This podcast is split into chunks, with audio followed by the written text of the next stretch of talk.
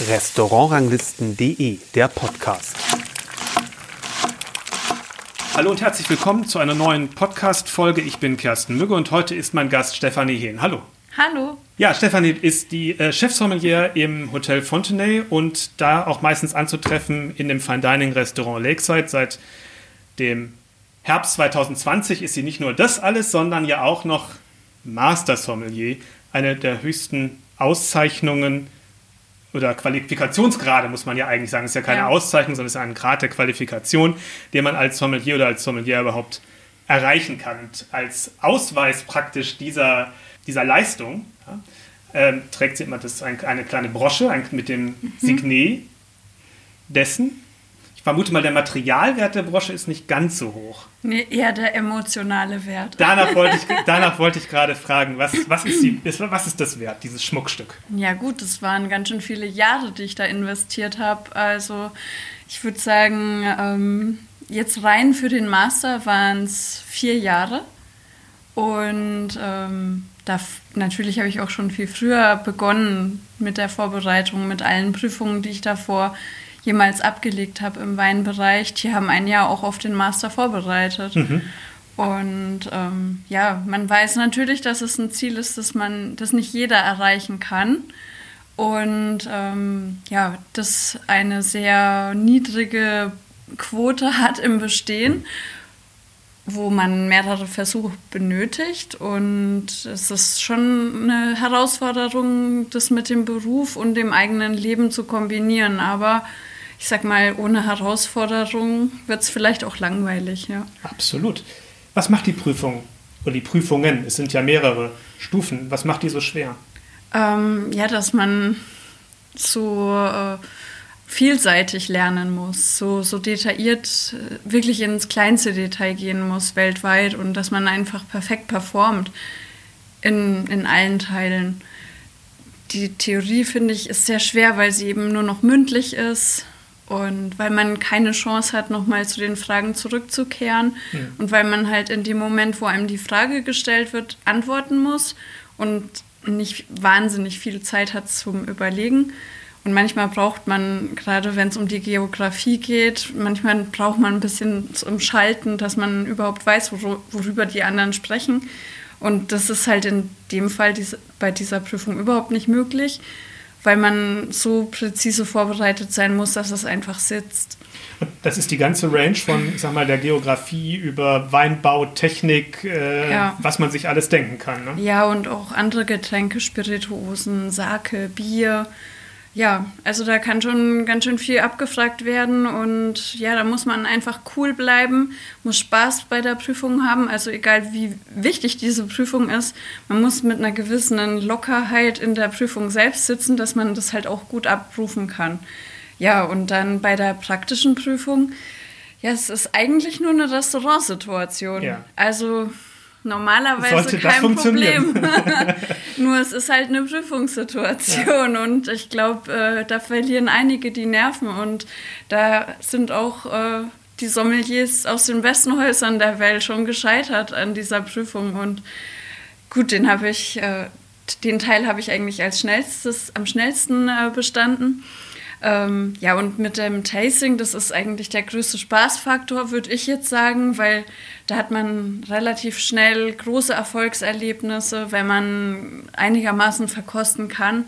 Und da ist halt das Timing wichtig weil man innerhalb von wie vielen Minuten wie viel Getränke, ist ja nicht nur Wein, wie viele Getränke äh, erkennen muss? Also bei der Blindverkostung sind es tatsächlich nur ähm, Weine. Also so, okay. das kann nur, also höchstens in der praktischen Prüfung ja. gibt es manchmal andere Getränke okay. zu erkennen. Aber in der Blindverkostung sind es sechs Weine und wir haben 25 Minuten.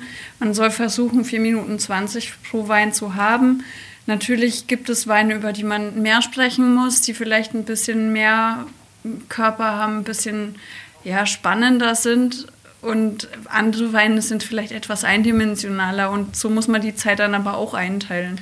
Ist es denn dann wenigstens so fair, dass es typische Weine sind für die Region, wo die herkommen? Ich meine, man kann ja heutzutage in der Welt der Weine ist ja alles möglich. Man kann ja einen, ein, ein was weiß ich, einen Wein aus der Region X wie einen aus der Region XY schmecken lassen. Technisch ist ja ganz viel möglich. Ja, nee, das sind schon klassische Weine und die Master Sommeliers, die uns die Prüfungen da abgenommen haben, die haben auch vorher die Weine probiert, ob die dann auch wirklich ein gutes Beispiel sind für das, was sie sind. Und dann fallen auch mal Weine, wenn sie vielleicht doch in eine andere Richtung gehen, als sie sollen, fallen dann auch mal aus und dann nehmen die Last Minute doch noch was anderes, mhm. ja. Und wie genau muss man die bestimmen? Also man muss halt 75 Prozent überschreiten und ähm, ja, also das heißt, man muss sie gescheit beschreiben, von, von der Optik bis hin zum Abgang und am besten man erkennt sie, also mit Rebsorte, Jahrgang, Appellation, Herkunft, also und das Land muss man halt am Ende auch noch sagen. Wenn man nur die Appellation sagt und vergisst, aus welchem Land die kommen, hat man wieder ein bisschen Punkte verschenkt. Ja. Okay, aber das heißt, man muss, wenn man nicht ganz alles von den verschiedenen Sachen genannt hat, gibt es dann trotzdem noch Punkte, wenn man's, die, die man, für die Dinge, die man erkannt hat. Ja, und es ist auch dann so, dass, äh, klar, wenn man über Steinobst spricht, ja. dass es dann vielleicht äh, eine Zwetschge oder eine Pflaume, also ganz so genau nimmt man es okay. dann auch nicht, aber dass man halt auch bei den Kräuteraromen zumindest eine Richtung hat. Also das muss schon irgendwie klar sein, dass man wirklich über den Wein spricht, der da im Glas ist und nicht irgendwas erzählt, was man auswendig gelernt hat und was sich schön anhört. Ne? Und so wie ich das gesehen habe, es gibt ja diverse Filme dazu zum Thema, ist es ja die Beschreibung eine relativ formalisierte Sprache. Ja. Ähm, ziemliches, wie so ein Raster, was sich immer, was immer enger wird oder wie ein Zoom, äh, der letztendlich auf den ja. konkreten Wein drauf geht. Wie wichtig ist es, ähm, dass man dieses Raster halt auch im Kopf, um das dann immer mehr zu fokussieren, um welchen, welchen Wein es am Ende wirklich geht? Also ich glaube, dass man nur eine Chance hat, das Tasting zu bestehen, wenn das sitzt, also mhm. wenn das komplett verinnerlicht ist. Ich habe immer gesagt, dass so ein, oder ja, viele Kollegen sagen das auch, das ist so ein bisschen wie Kung, Kung Fu, ähm, also weil man Dinge so häufig wiederholt, weil man sie automatisiert, dass man gar nicht mehr drüber nachdenkt, was man als nächstes sagen muss. Und je besser man da drin ist und je, je fester dieses System ist, also es muss nicht unbedingt genau so sein, wie die das wollen. Man kann natürlich die Reihenfolge für sich selbst definieren. Mhm. Wichtig ist halt, dass man es bei jedem Wein exakt gleich macht. Mhm. Also von und nicht ähm, irgendwie von seinem Plan abweicht. Und das, das muss man, anders hat man überhaupt keine Chance. Aber es ist dann im Grunde immer so ein Ausschlussprinzip letztendlich, weil es das nicht, ja.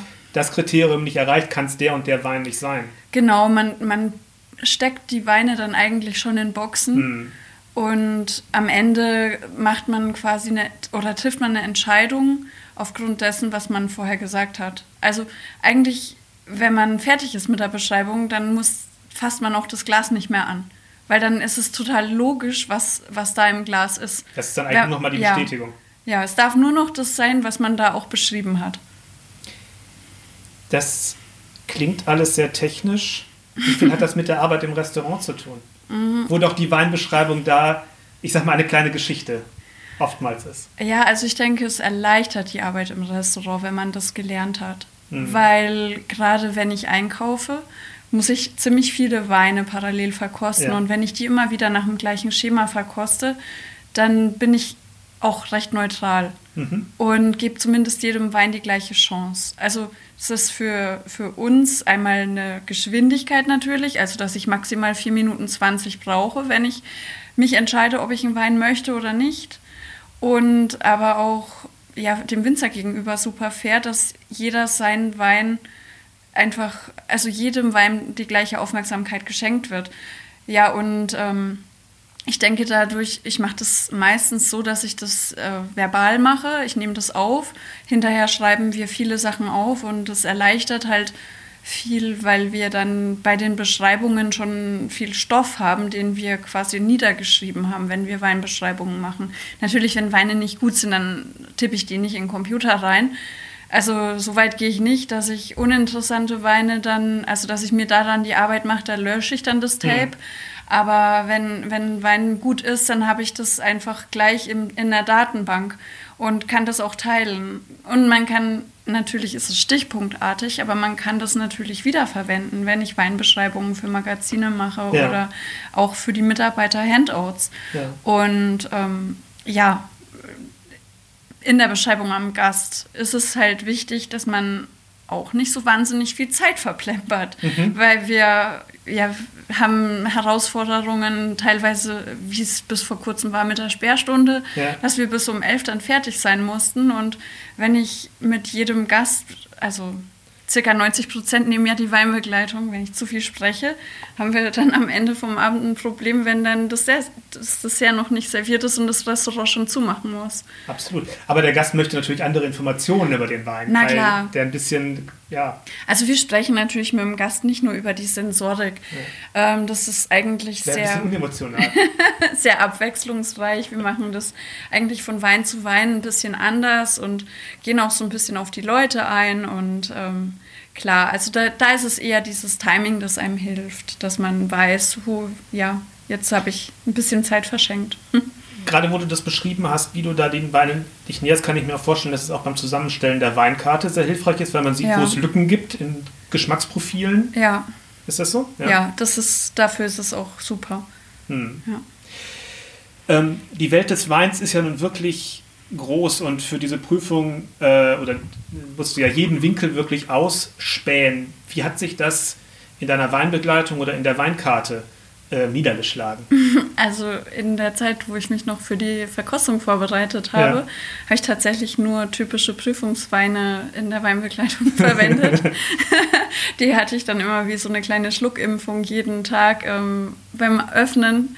Und ja, und wenn man da ständig drüber spricht, ja, das hilft natürlich. Also das ist auch so ein Tipp für alle, die sich auf so eine Prüfung vorbereiten. Warum nicht die eigene Weinbegleitung so umgestalten, dass man, dass man wirklich auch Weine nimmt, die super klassisch sind für die Prüfung. Warum soll man es sich denn schwer machen, ja? Mhm. Und ähm, aber irgendein Gebiet oder eine Sache, die du, äh, ich sag mal, eine, eine Art von Wein, die du neu entdeckt hast und vielleicht äh, interessanter geworden ist, wo du vielleicht gar nicht so äh, sonst dran gedacht hättest? Äh, ich erzähle immer gerne mein Chianti Classico-Beispiel. Ich mhm. habe irgendwann, als ich noch den Advanced äh, vorbereitet habe, im Kurs ein Chianti verkostet und ich habe alle möglichen Sachen aus diesem Wein gemacht, aber ich bin nicht auf die Idee gekommen, dass das ein Sangiovese sein könnte. Und weil er einfach wahnsinnig gut war. Und Chianti ist ja so eine Geschichte, also Chianti ist eine große Region, aber Klass Chianti Classico eben schon eine kleinere, bessere, ähm, ja, die trotzdem sehr preiswert ist. Mhm. Und ich habe das irgendwie so, ja, es war für mich immer ein bisschen oldschool und da hatte ich immer nicht so viel Interesse dafür. Und da hat es mir eigentlich die Augen aufgemacht, dass es super spannende Weine sind, gerade für den Glasweise-Verkauf und auch mal für Gäste, die vielleicht nicht ganz tief in den Geldbeutel greifen wollen, ja. Äh, deine Weinbegleitung ist mir aufgefallen, jedenfalls ist immer so eine Mischung aus nah und fern und aus Sachen, die man vielleicht kennt und Sachen, die vielleicht ein bisschen ungewöhnlicher sind oder vielleicht vom Geschmacksprofil gar nicht so ungewöhnlich, aber aus einer Region kommen, ja. äh, die gar nicht, die man nicht so auf dem Zettel hat, wenn man in Hamburg ähm, Wein, trinken, Wein trinkt oder in Deutschland Wein trinkt. Ähm, warum? Ja, ich, möchte mich nicht irgendwie zu irgendwelchen Regionen bekennen. Mhm. Und ich denke, dass ein Sommelier die Aufgabe hat, die ganze Weinwelt äh, darzustellen auf seiner Weinkarte und in seiner Weinbegleitung und den Gast zu überraschen, aber nicht nur zu überraschen, weil wir müssen auch zwischendurch mal Vertrauen aufbauen durch vielleicht bekannte Rebsorten oder bekannte Weingüter und ähm, ich denke, so ist es abwechslungsreich und da trifft man dann auch mehrere Geschmäcker und nicht nur eine gewisse Zielgruppe soll ja jeden Gast glücklich machen. Und ich möchte wirklich keinen ausgrenzen, der in unserem Restaurant ist, weil er jetzt vielleicht sagt, er trinkt nur Naturwein und hat dann bei uns vielleicht in der Weinbegleitung gar keinen oder jemand, der ausschließlich konventionelle Weine trinkt oder naja, richtig konventionelle haben wir nicht mehr, aber also der halt einfach nur so ganz klassische Sachen trinkt, aber sowas nicht bei uns findet und ich denke, man muss es einfach sehen, wer kommt in ein Restaurant und wie kommen die Gäste am besten mit dem zurecht, was man zeigt. Und es ist ja nicht eine Selbstdarstellung von mir, sondern wir wollen die Leute unterhalten, wir wollen, dass sie Spaß haben und dass sie wiederkommen. Aber von dem, von dem Geschmacksprofil würde ich jetzt sagen, zumindest so, wie ich es jetzt um, vor kurzem bei dem Menü hier äh, erlebt habe, ist es schon relativ klassische äh, Geschmäcker. Auch der Chardonnay aus Argentinien, war Argentinien, ne? Ja. Ja. Ist ja durchaus vielleicht jetzt vom Holz ein bisschen kräftiger gewesen, als man es in Europa machen würde. Aber mhm. so grundsätzlich würde ich jetzt, würde ich jetzt nicht sagen, dass das jetzt so ein typischer Übersee äh, Vertreter gewesen, weil er doch auch relativ kühl war. Ja. Und, äh, auch, an, auch an andere Weine, ähm, die dann eben was exotischer wirken vom Namen her, mhm. finde ich jetzt vom Geschmacksprofil bei dir dann durchaus auch, auch klassisch ausgewählt eigentlich. Mhm. Ja, also das ist mir schon wichtig, dass wir Weine haben, die auch nach dem schmecken, was sie sind. Mhm. Also ich, ich brauche nicht irgendeinen Wein, der aus dem Rheingau kommt und schmeckt wie ein Sauvignon Blanc aus Neuseeland. Also das ist vielleicht auch so eine Sache, die auch mit meiner Prüfung zu tun hat und mit dieser Art und Weise, wie die uns beim Court of Master Sommelier auf oder für den Beruf auch begleiten. Ich finde, dass der Gast auch irgendwie eine Erwartung hat an, an einen Wein oder an eine Region und das soll dann nicht komplett anders schmecken, als es, als es da typisch ist. Ähm, klar gehen wir Trends mit, also dass man jetzt international gesehen weniger Holz verwendet und das ist aber wirklich weltweit so. Wir machen das jetzt zum Glück in Europa auch mittlerweile, dass wir ein bisschen weg vom Holz gehen. Und also sowas schon immer zeitgemäß, aber jetzt nicht äh, total abgedreht, ja. Mhm. Ähm, jetzt hast du ja mit, mit dem Julian Stohwasser hier einen, einen Küchenchef, der durchaus kräftige Aromen wirklich viel einsetzt. Welche Folge hat das für die Weinauswahl? Ja, es ist vor allem nicht langweilig. Also Julians Küche zu probieren macht immer wahnsinnig viel Spaß. Und ja, ich muss beim Wein dann halt auch nicht so vorsichtig sein. Hm. Also man also kann. öffnet eigentlich eher mehr ja, Möglichkeiten. Es ist wirklich. Also wenn man mit einem Koch ähm, zusammenarbeitet, der intensiv abschmeckt und der auch mal die, bis in die Grenze reingeht, dass vielleicht gerade noch gut ist vom Salzgehalt oder von der Säure, aber ein Tick mehr wäre dann vielleicht schon zu viel. Das macht eigentlich in der Weinbegleitung noch mal mehr Spaß, weil man dann auch beim Gast ein bisschen mehr Drama in der Kombination zeigen kann. Mhm. Und wir haben dadurch auch häufiger diese Reaktion vom Gast, dass, dass er einfach da sitzt und äh, Sachen wie lecker raushaut oder ähm, ja, oder dann vielleicht auch mal die ganze Zeit mm und ah und oh, ist das gut.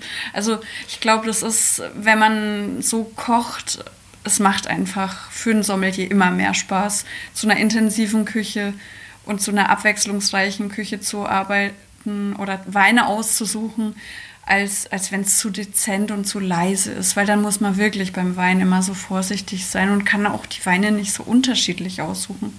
Und das ist wahrscheinlich auch gerade bei einer Weinbegleitung von Vorteil, weil das man kann, ist ja nicht so wie bei einer Flasche, die man über den Abend hinweg trinkt, wo man sich da auch, ich sag mal, ein bisschen rein schmeckt als, ja. als Gast, sondern der muss ja mehr oder minder im Glas sofort da sein und, und einen Eindruck auch hinterlassen. Mhm. Ne? Ja, das stimmt. Mhm. Aber da sind wir schon bei der Weinkarte, bei der, bei der äh, flaschenweise Auswahl, die ja auch beeindruckend ist im Sinne von, gar nicht von der Menge, ähm, aber von der Qualität im Sinne von, man können, kann wirklich jeden Wein trinken. Ähm, und wir haben ja mal ein Interview gemacht, bevor es hier losging mit, äh, mit der Eröffnung. Mhm. Und da hast du auch gesagt, dass es dein Ziel ist, im Grunde eine Karte zu haben, die alles Wichtige abbildet, wenn ich das richtig in Erinnerung habe, aber alles im trinkbaren Bereich, was die Reife angeht und den Zustand des Weines angeht. Das ist natürlich ähm, zum Start bei vielen Restaurants so, dass sie eine schöne Weinkarte haben, wo wirklich vieles da ist, aber die Qualität zu halten. Ist das eigentlich die Herausforderung?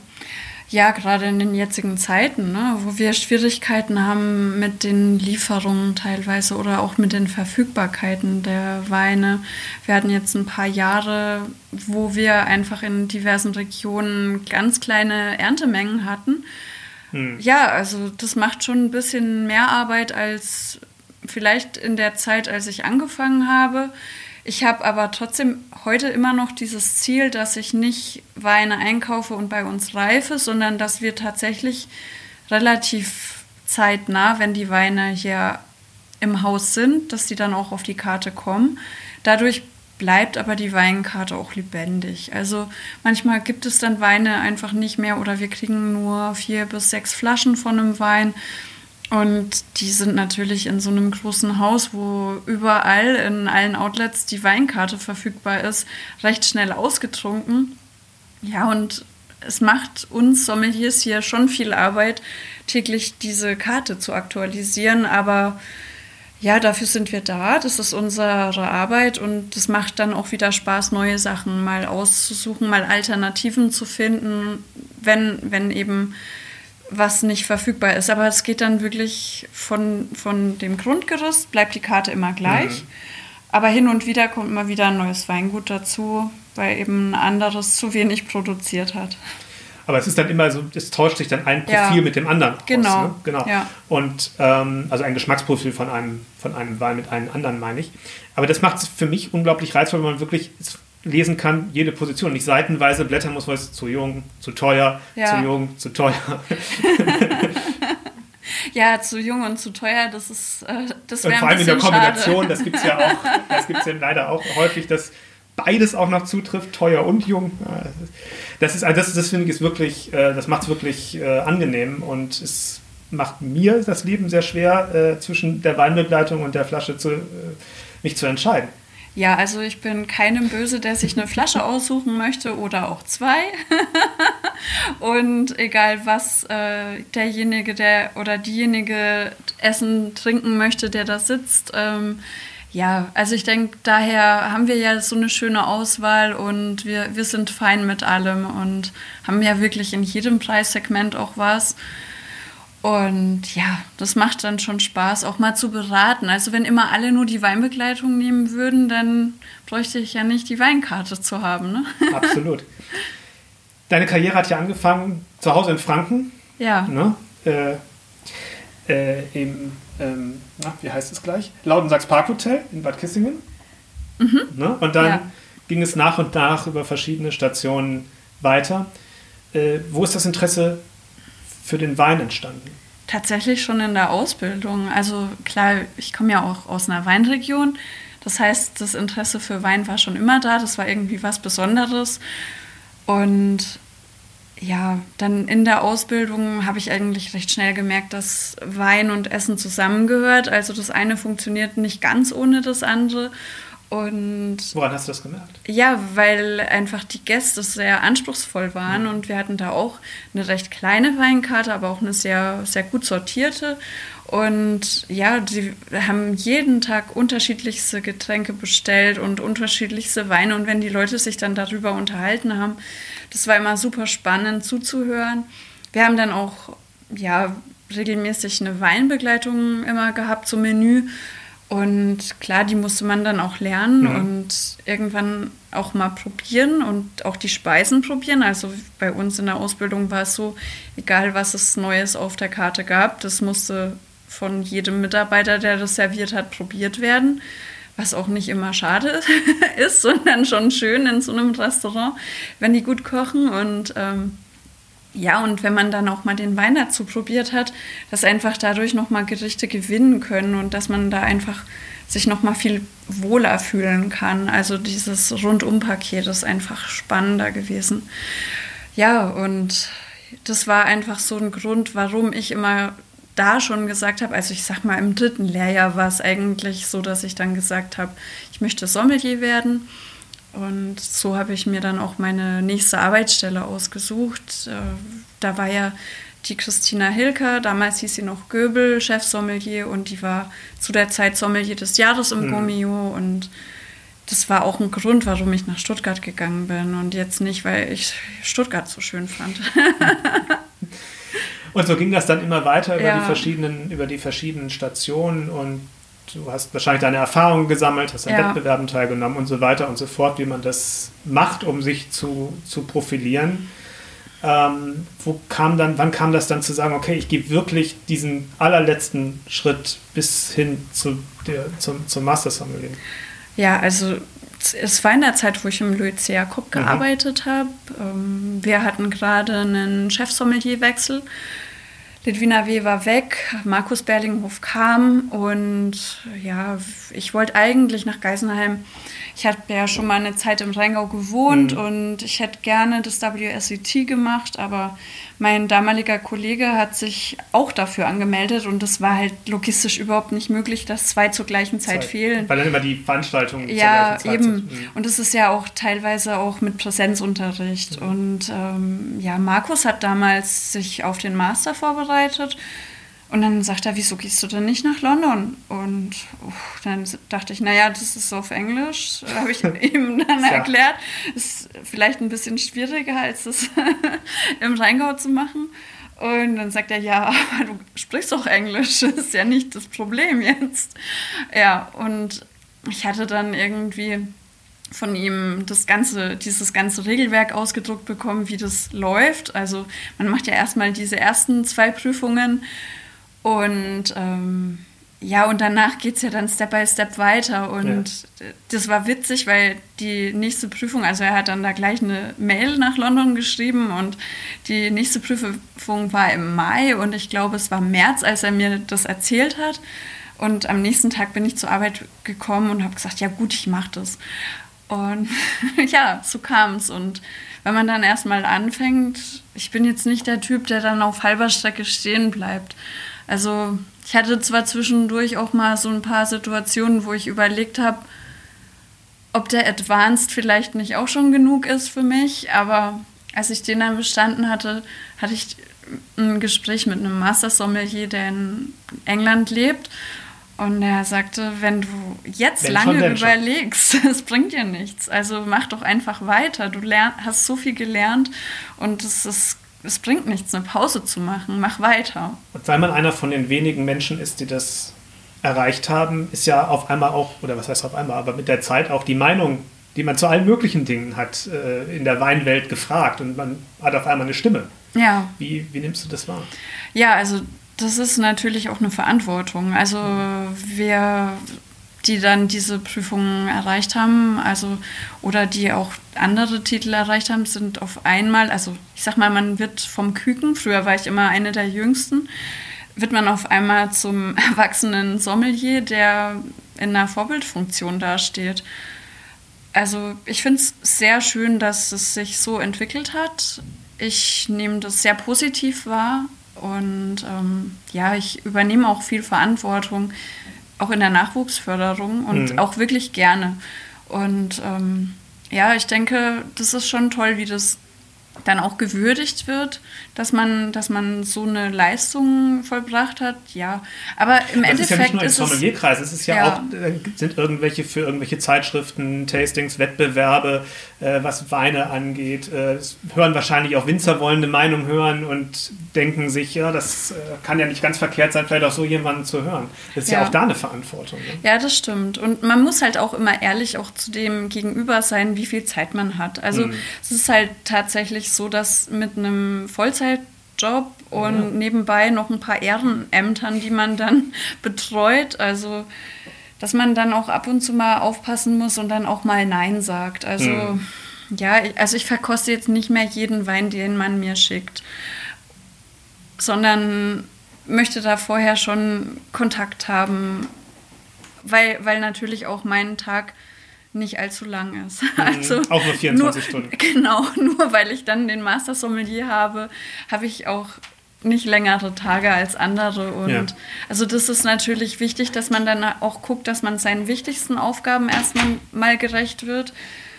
Ja, und vor allem, dass man zwischendurch trotzdem noch sein Leben lebt und nicht ähm, dann nur von einer Verkostung zur nächsten läuft. Ja.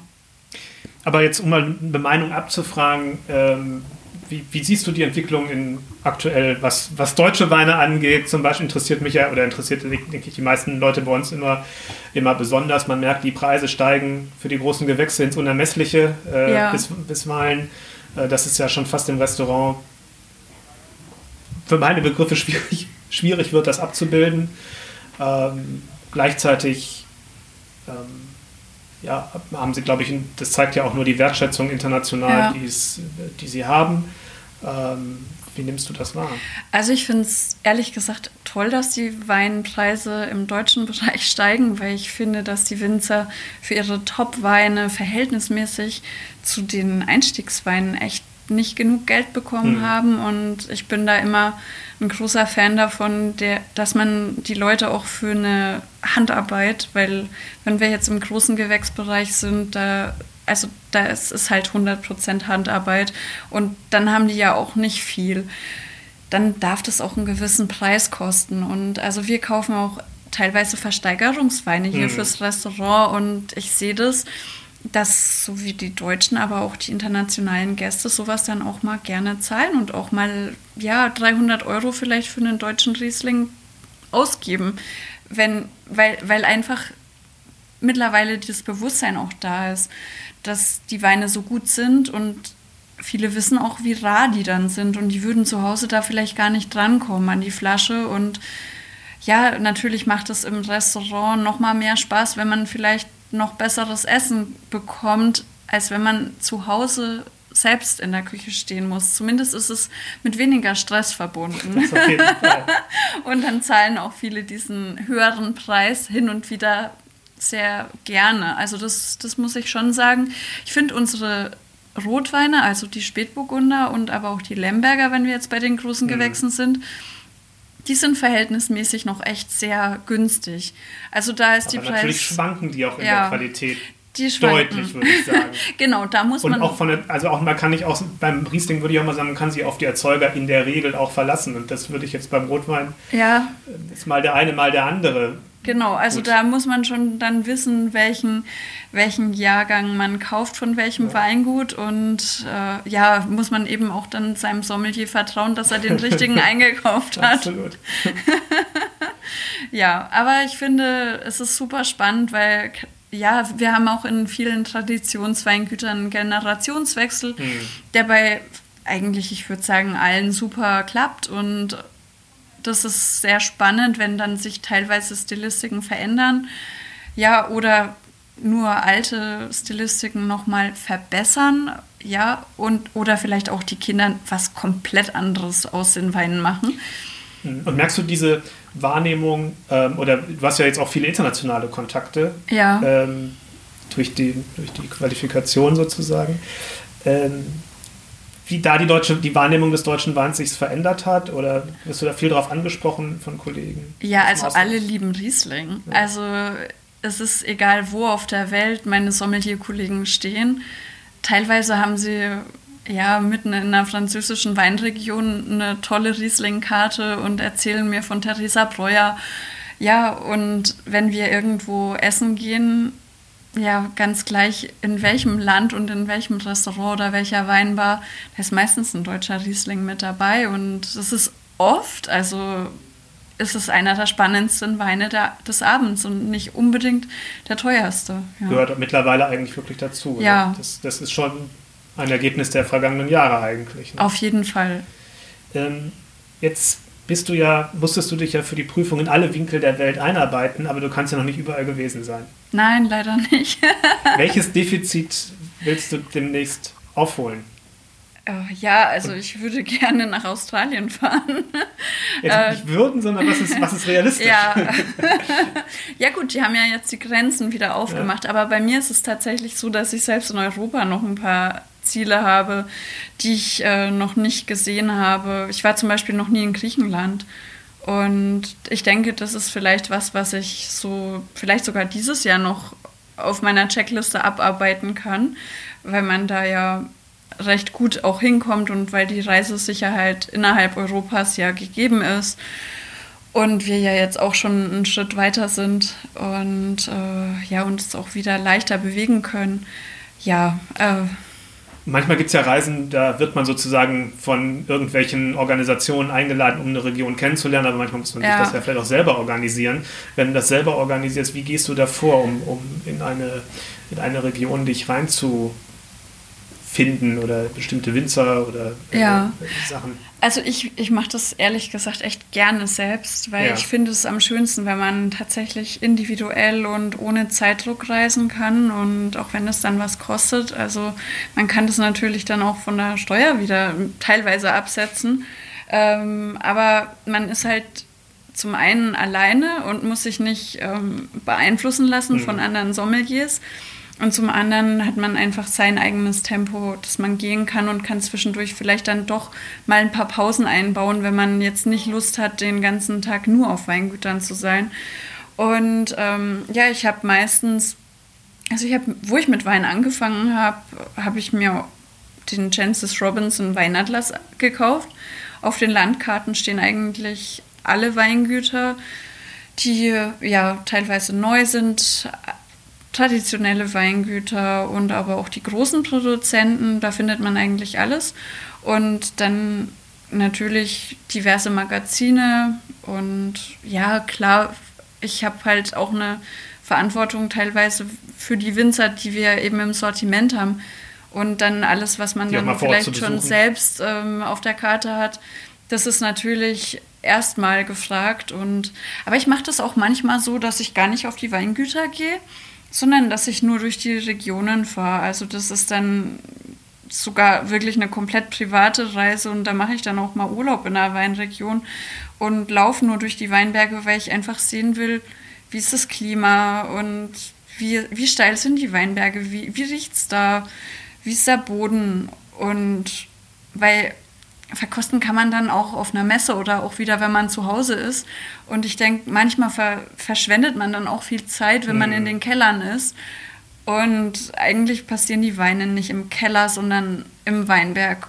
Also zumindest die von den Top-Produzenten. Und ja, da hat man auch andere Chancen, manchmal die Weine dann zu kosten. Und da ist es eigentlich viel wichtiger, dass man sieht, wie jetzt die Weinberge aussehen, ja.